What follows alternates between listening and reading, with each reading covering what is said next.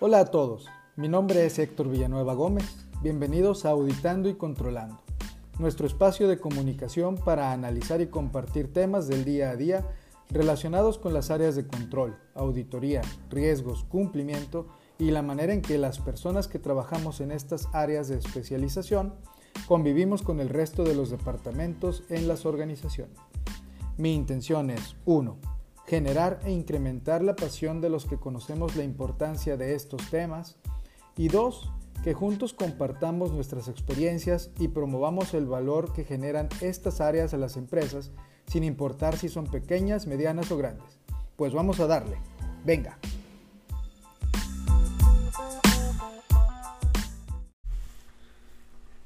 Hola a todos, bienvenidos nuevamente a Auditando y Controlando. Después de un largo periodo de eh, ausencia, estamos nuevamente por aquí y el día de hoy muy contento porque tenemos un invitado de lujo que nos va a compartir mucha información de su experiencia y de sus conocimientos en el tema que vamos a abordar el día de hoy, el ingeniero Alfonso González Migoya. Hola Alfonso, ¿cómo estás? Bienvenido a Auditando y Controlando. Este, me, da mucho gusto estar aquí contigo y, que me hayas aceptado la invitación de participar en este podcast. Eh, la verdad que eh, es el relanzamiento, ya teníamos en el año 2020 algunos episodios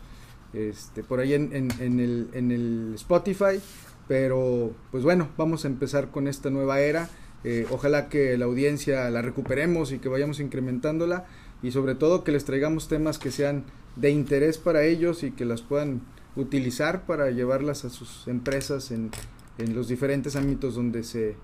donde se desarrollan. ¿Cómo has estado? Muy bien, Héctor. Para todo gracias a Dios. Con salud. Es lo más importante, con salud ahorita. Pues bueno, vamos a comenzar eh, para, para, no hacer el, el, tema demasiado largo para la gente que nos escucha. Y, en principio me gustaría dar una descripción de lo que has hecho eh, pues en el ámbito académico y, profesional. Eh, sé que eres nacido de aquí de la ciudad de Monterrey, que estudiaste ingeniero mecánico electricista en el TEC de Monterrey y después tuviste una maestría en administración de negocios en la Universidad de Stanford y posteriormente eh, el programa de alta dirección en el IPADE.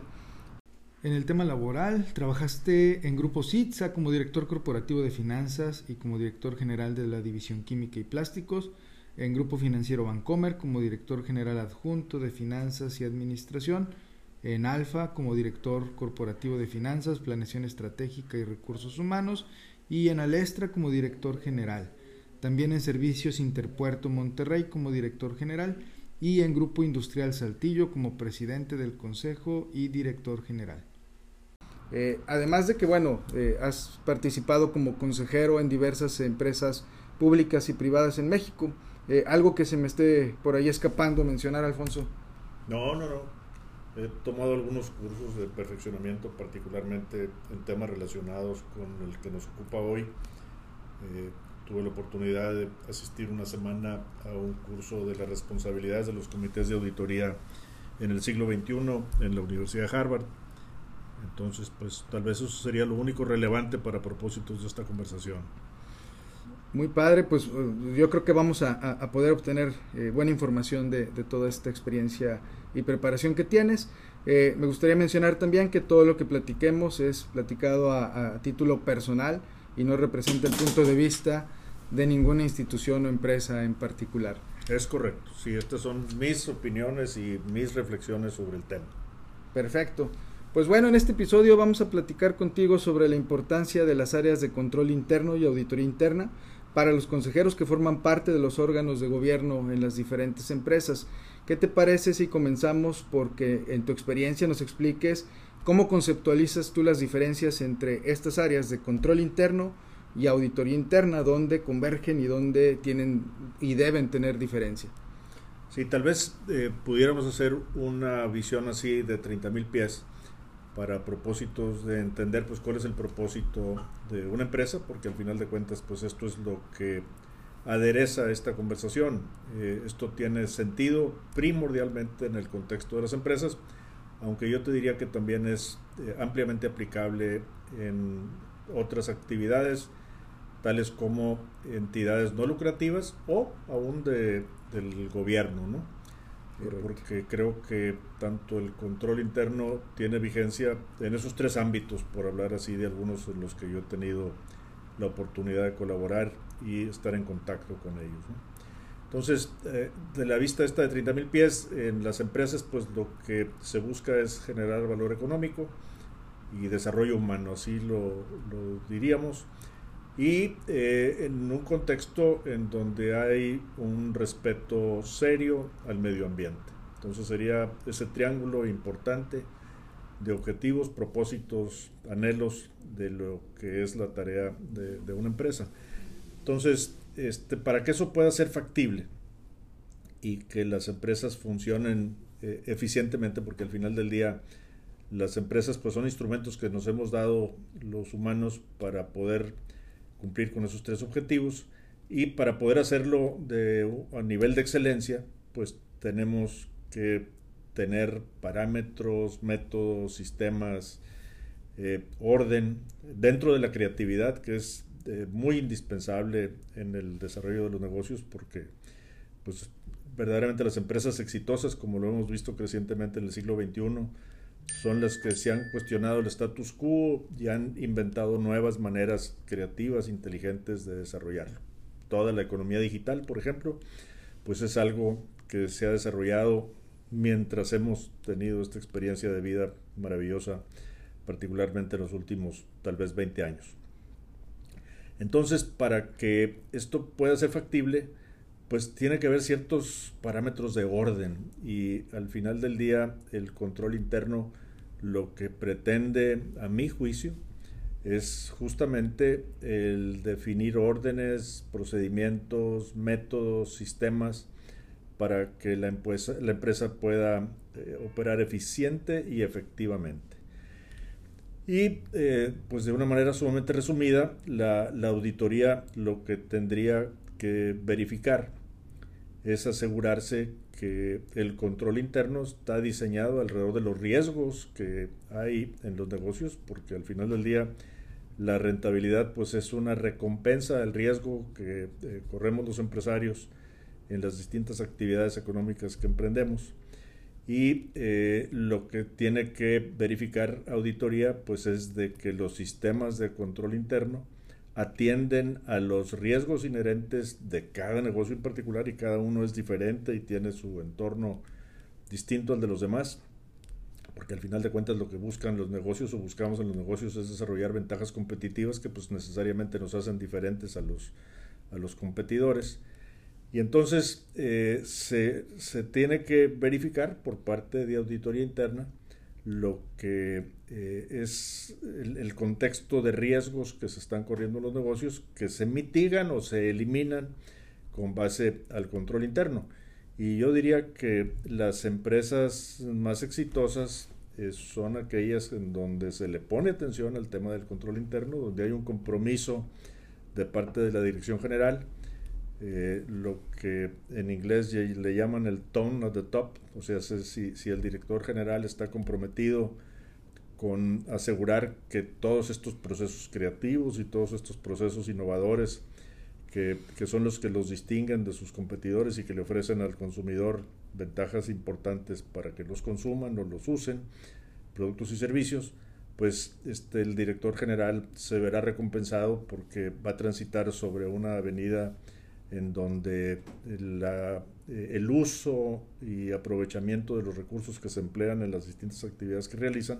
pues se hacen de una manera eh, ordenada. Y auditoría lo que hace, pues es cerciorarse de que efectivamente este, están debidamente identificados los riesgos, que están debidamente eh, mitigados a través de la definición de distintos controles, que pues genéricamente se le llaman el control interno dentro del negocio, aunque mucho tiene que ver con cosas que tienen que ver con el exterior, proveeduría y clientes, por ejemplo, pues eso no rebasa lo que es la palabra interno, no, no es la operación propia de dentro del negocio, sino pues que se, se rebalsa con el exterior primordialmente en esos dos contactos. Desde luego, pues también atendiendo con todas las disposiciones legales, fiscales, contractuales con terceros o con el medio ambiente, y este, auditoría pues se, se asegura de que esos controles estén bien diseñados y que en la operación del negocio pues se cumpla eh, con lo que está prescrito. Y también eh, auditoría yo creo que no es un policía sino que es el verificador de que las cosas están sucediendo bien con una responsabilidad muy importante adicional. Auditoría tiene que agregar valor por la vía pues de sugerir siempre maneras más eficientes, más eficaces para que se desarrollen los procesos del negocio eh, con miras pues a, mejorar la productividad del mismo. Correcto, pues me, acabas de dar un montón de, información. Vamos a tratar de, profundizar en algunos de esos temas. Y, por ejemplo, creo que coincides conmigo en que sí hay una diferencia que es, muy tangible eh, entre las empresas donde no le dan esa formalidad a la implementación, eh, deja tú de las áreas, sino de, las actividades que tienen que ver con control interno y con auditoría interna, de aquellas que sí le dan esa importancia, porque eh, precisamente yo como veo el control interno es eh, el, brazo de, la dirección general que le ayuda a normar todo lo que se tiene que hacer y cómo quiere la administración y los órganos de gobierno que se haga dentro de la organización en las diferentes líneas de negocio que tienen y auditoría interna es quien viene a verificar que se está haciendo lo que ellos dijeron. Entonces, eh, es por eso que son complementarias eh, y, aunque tienen el mismo origen de, en cuanto a fuente de información para hacer su trabajo, sí tienen actividades distintas. Ahora, eh, ¿Te parece a ti que, digo, obviamente esto depende del, nivel de madurez y, de tamaño de las empresas, pero pudieran estas dos áreas vivir dentro de una misma dirección, bajo una misma cabeza? Eh, y, cómo sería una buena forma de, eh, aunque yo, por ejemplo, tuviera a mi cargo estas dos áreas, pudiera dividir muy bien lo que hacen una de otra? No, yo creo que tiene que haber independencia entre las dos áreas. Yo creo que al final de cuentas, bueno, pues el director general, al final de cuentas, es responsable de la totalidad de los procesos dentro de un negocio. Pero eh, yo creo que eh, estas dos áreas, una que define los controles y otra que los audita, deben de ser necesariamente independientes una de la otra. Y tienen que verdaderamente tener una eh, independencia profesional, mental, profunda. De hecho y de apariencia. Pues sí, sí, sí, porque pues no, no... tiene, tiene, tiene que este, ser independientes y por eso, bueno, pues hasta los comités de auditoría en las empresas que ya son públicas, pues es una disposición de ley que las personas que integran los comités de auditoría sean consejeros independientes, que no están de ninguna manera ni involucrados patrimonial ni administrativamente con la empresa. Entonces sí es muy importante que haya una independencia de juicio, porque como te decía hace rato, el auditor interno no solo eh, vigila que los controles estén ejecutando correctamente, tú ahorita dijiste en tu intervención que lo que la dirección general quiere, y pues pudiera ser que la dirección general quisiera cosas que no son conducentes a la buena marcha del negocio, pues simplemente porque como cualquier ser humano, por muy director general que seas, pues siempre necesitas la, el contraste de las ideas, la complementariedad de los expertos que te puedan ayudar a hacer mejor las cosas. Entonces, no puede ser nada más lo que el director general quiere, tal vez lo que el director general quiera como una afirmación general o, o paraguas es, oye, yo quiero que se haga un uso eficiente de los recursos de esta empresa del talento, de los recursos, de las materias primas, de la información que recibimos, de cómo la procesamos, pues eso cabe ahí, pero ya los detalles precisos, pues entre quien es responsable del control interno y quien es el auditor de los procesos de control interno, pues tienen que colaborar con la Dirección General para que esa definición paraguas pues cobre sentido, no podemos aspirar ni esperar a que el director general conozca todos los detalles de cómo diseñar un sistema de control interno. Sería quimérico. Habrá quien, pues por vocación o por formación profesional, a lo mejor sí está propenso a poder definir un buen sistema de control interno, pero yo conozco muchos directores generales a través del tiempo, porque pues ya llevo muchos años en, estas tareas, para darme cuenta que hay directores generales que sin conocer a profundidad reconocen la trascendencia que tiene el poder contar con un buen sistema de control interno y pues simplemente lo abrazan, lo apoyan, se dejan eh, apoyar, se dejan ayudar por, por, los expertos, pues porque ese es el beneficio del sistema, de la colectividad, no nada más de él, sino de todos los que participan en eso que llamamos empresa. Correcto. Y, y ahí es, digamos que yo, yo he vivido eh, en mi experiencia eh, precisamente ese tema de tener que adaptar la, la, manera de comunicar lo que hacemos en estas áreas, de, yo les llamo de control y vigilancia, eh, para que realmente hagan sentido de negocio. Porque si llevamos lenguaje muy técnico, donde nos apegamos sí a lo que dice el COSO, sí a lo que dice el Instituto de Auditores Internos, etcétera, pues eh, como, como, en todas las profesiones, de repente se llega a perder el, el sentido del valor que se genera en estas áreas y, y tenemos que saber adaptar muy bien eh, lo que decimos, cómo lo decimos, el nivel de profundidad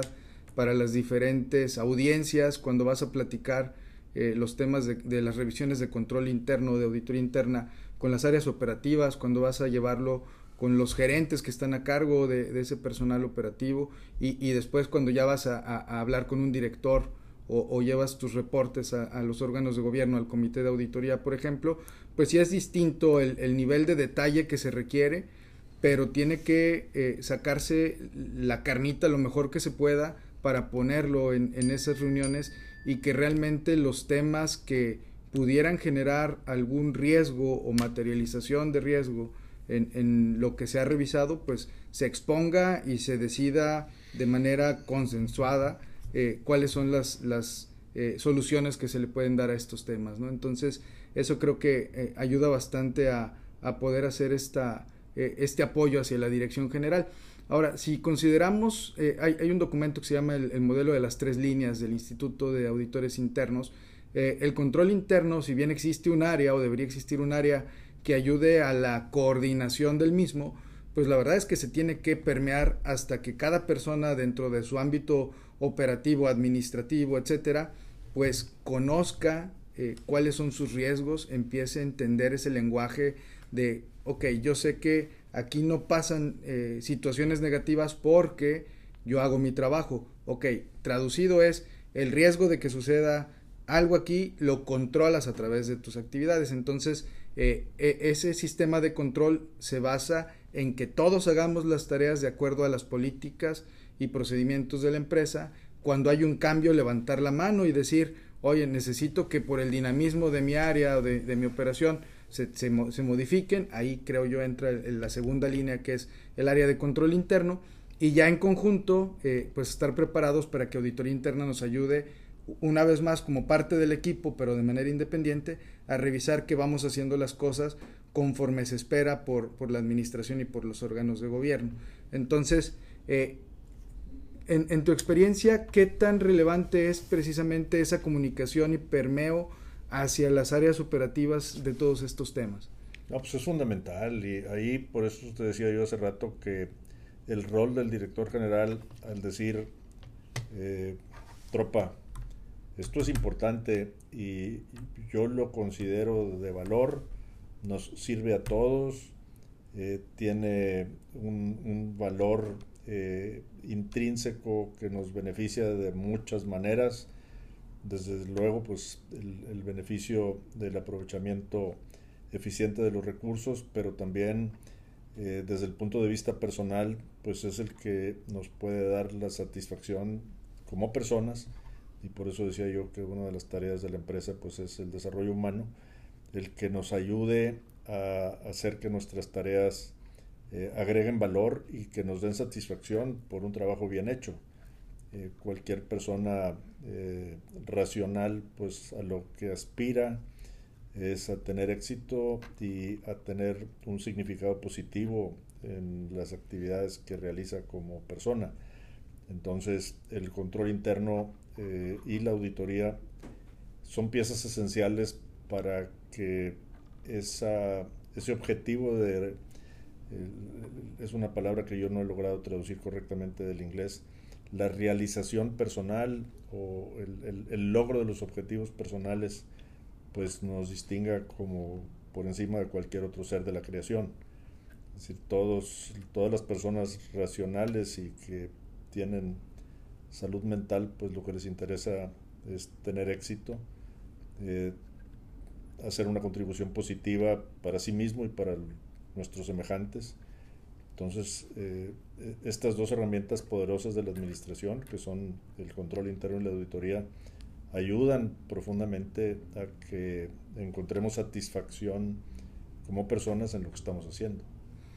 Correcto. Eh, en algún momento nos, nos ha tocado, Alfonso, eh, ser parte o, ser este, poder observar el cambio de una empresa familiar convertirse en una empresa ya institucional e incluso hacerse pública, ¿cuáles crees que son los principales retos que, se viven en, ese largo caminar? Porque estamos hablando de años para poder lograr ese cambio eh, de manera profunda y que realmente se, se permee y, se, y forme parte de la esencia de, cada miembro de la organización se logra, pero tiene varios retos. ¿Cuáles serían los que algunos que nos pudieras mencionar? Oye, nomás una primera acotación. Este, distingues tú entre una empresa familiar y una empresa institucional. Yo creo que una empresa familiar puede ser y debe ser institucional en el sentido de que está bien constituida, con roles bien definidos, con eh, este, objetivos compartidos entre todos sus miembros. Entonces, yo no distinguiría eh, que una empresa familiar no puede ser eh, tan profesional o tan eficiente como cualquiera que sea pública. Sí, definitivamente. A lo mejor déjame replantear entonces, eh, cualquier empresa dentro de sus niveles, distintos niveles de madurez en cuanto a estos temas de institucionalización, digamos que tienen ese largo caminar para poder eh, lograr que se afiance como parte de la esencia de su, de su, de su gente. este, ¿Qué, qué eh, barreras o qué retos te has encontrado tú en, esos casos? Pues mira, yo creo que tal vez los retos más importantes, pudiéramos hablar de una empresa embrionaria, una empresa ya bien desarrollada, pues es la disponibilidad de recursos. Eh, al final del día, eh, la empresa pues es, es, un ente que hace un uso eficiente de los recursos y las exitosas son las que lo hacen mejor.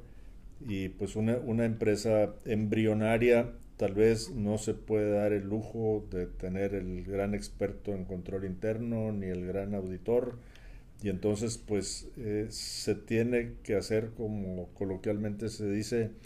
de tripas corazón y entonces el director general y los principales funcionarios de la empresa pues tienen que desarrollar habilidades que este, son muy plurales y que de suyo pues pudieran eh, exponer a la empresa pues porque no se tienen todos los recursos necesarios y, hay que pues tomar atajos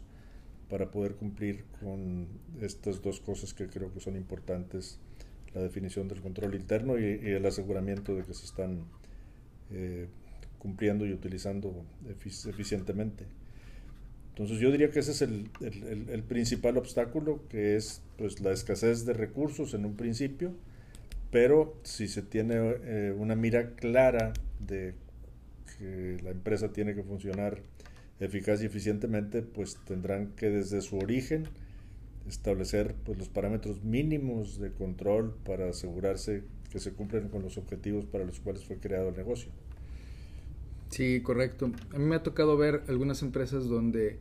hay solamente dos personas a cargo de todos eh, de todas las operaciones o una sola persona y, tiene que irse cambiando la cachucha de vez en vez para eh, poder darle batería a toda la operación y, y, ahí lo que he tratado de hacer es pues compartirle eh, los principales puntos de riesgo y de control que, que se deberían tener en cada proceso eh, se, se, implementan a manera de checklist de, en, un nivel de madurez muy bajo y después se va evolucionando hacia ya la generación de políticas, procedimientos, eh, matrices de riesgos y controles, procesos bien diagramados, eh, ya implementas el, el, uso de herramientas para administrar toda esta información. Entonces, eh, sí, sí es algo eh, pues que lleva una buena inversión económica y también de tiempo en el convencimiento de la gente, porque también me ha tocado algunas ocasiones donde pues venimos haciendo las, las cosas de cierta manera y cuando se tiene que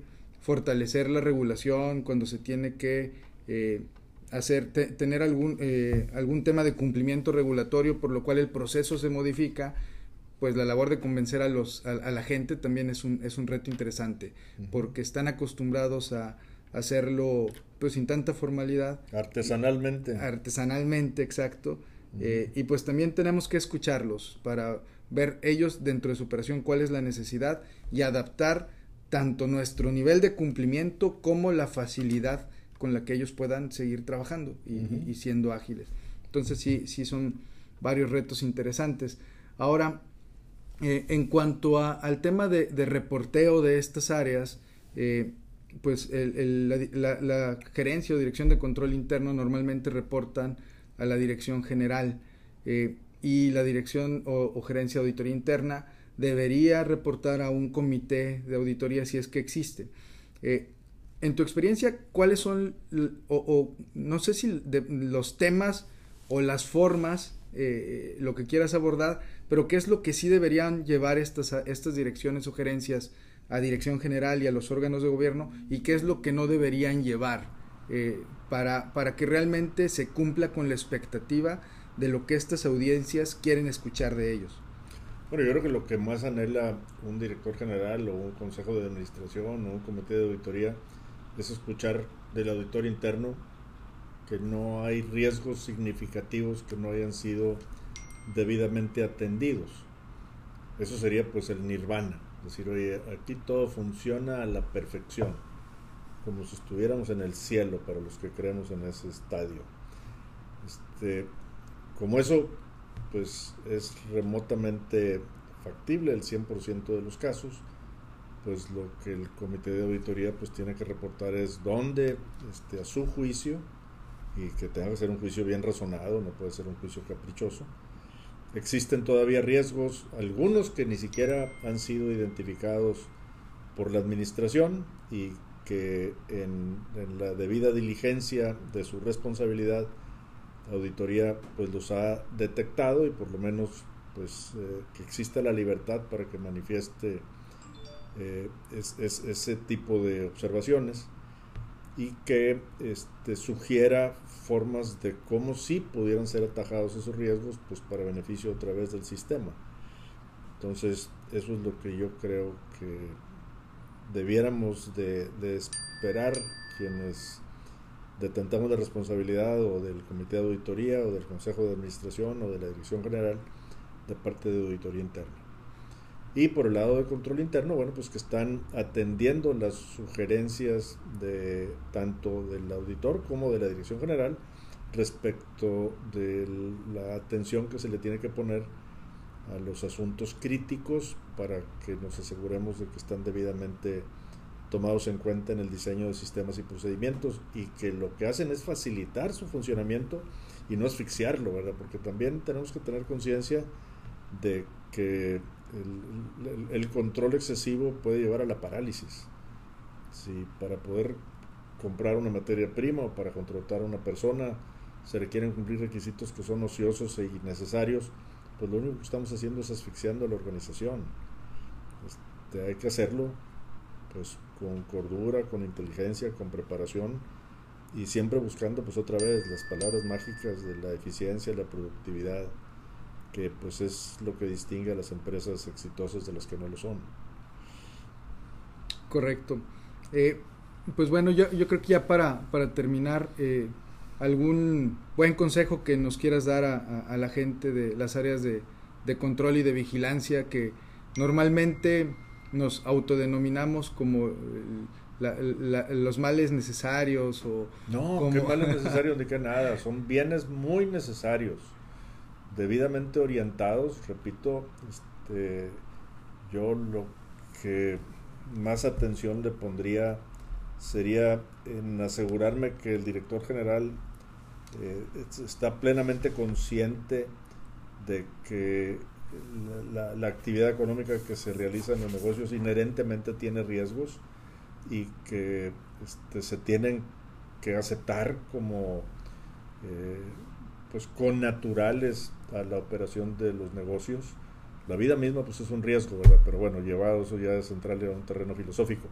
pero eh, llevado a, la, a, la, practicidad de, de, los negocios, pues en todos los negocios siempre hay riesgos, si no, si no hay riesgos, pues como que no hay negocio y consecuentemente tampoco hay recompensa.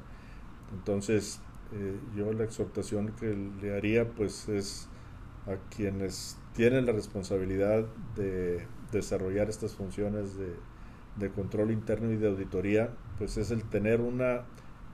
común unión, una comunión con el director general y con los accionistas respecto de la importancia de estas labores, porque es un contributor importante en la generación tanto del valor económico como del desarrollo humano, que yo creo que son piezas fundamentales. Y también mencioné el tema del cuidado del medio ambiente. Creo que crecientemente, otra vez, como un derrotero del siglo XXI, pues hemos ido cobrando conciencia en, la humanidad de la responsabilidad que tenemos de cuidar la casa grande, que pues es este, nuestro entorno, nuestro medio ambiente, este, nuestras fuentes de, recursos naturales, de flora, fauna, de la parte del agua que yo creo que se va a convertir en un problema muy crítico en el siglo XXI. Eh, entonces tenemos que pues, este, este, estar muy conscientes de todas estas responsabilidades pues, para contribuir a que la empresa sea un ente exitoso en la vida de la sociedad. Muy bien, Alfonso, pues me, ha parecido muy interesante toda lo, la información que nos regalaste, eh, los conceptos. Eh, me quedo yo con el tema de la conciencia, ser conscientes de que tenemos una responsabilidad muy grande para con la organización en la que estemos colaborando, eh, ser conscientes de que debemos llevar esa conciencia también a la dirección general y a toda la, alta dirección para que todos en conjunto logremos diseñar eh, un sistema de control robusto, sólido, que permita hacer negocio, pero que nos ayude a hacerlo de, pues, de una manera controlada, de una manera eh, responsable y, esa conciencia de, pues, si bien hacemos negocio, pues también cuidar el entorno en el que nos desarrollamos, eh, a, las comunidades en las que estamos trabajando y todos los temas que, que ya nos compartiste. Pues te agradezco mucho eh, la oportunidad de haber platicado contigo, Alfonso. No, para mí ha sido una plática enriquecedora que creo que espero que les sea útil. Yo creo que sí, y, la verdad que eh, a, mí en lo particular me deja muy contento poder eh, tener esta visita aquí contigo. Agradezco bastante tu compañía y, y que pues ahora también me apoyes en este nuevo proyecto de compartir información con la audiencia, con la gente de las áreas de control y vigilancia. También queremos llegar a las áreas de negocio, pero pues bueno, vamos a ir pasito a pasito logrando esa penetración. Así que, pues bueno, con esto llegamos al, final de este episodio. Alfonso, te agradezco mucho nuevamente la oportunidad. Gracias a ti, Héctor. Y pues los espero a todos. Eh, recuerden que necesito que me ayuden a compartir esta información con todos sus colaboradores, con sus jefes, con sus amigos y, que juntos podamos promover con más fuerza el valor que generamos en nuestras áreas. Eh, yo soy Héctor Villanueva Gómez y los espero en un siguiente episodio. Hasta luego.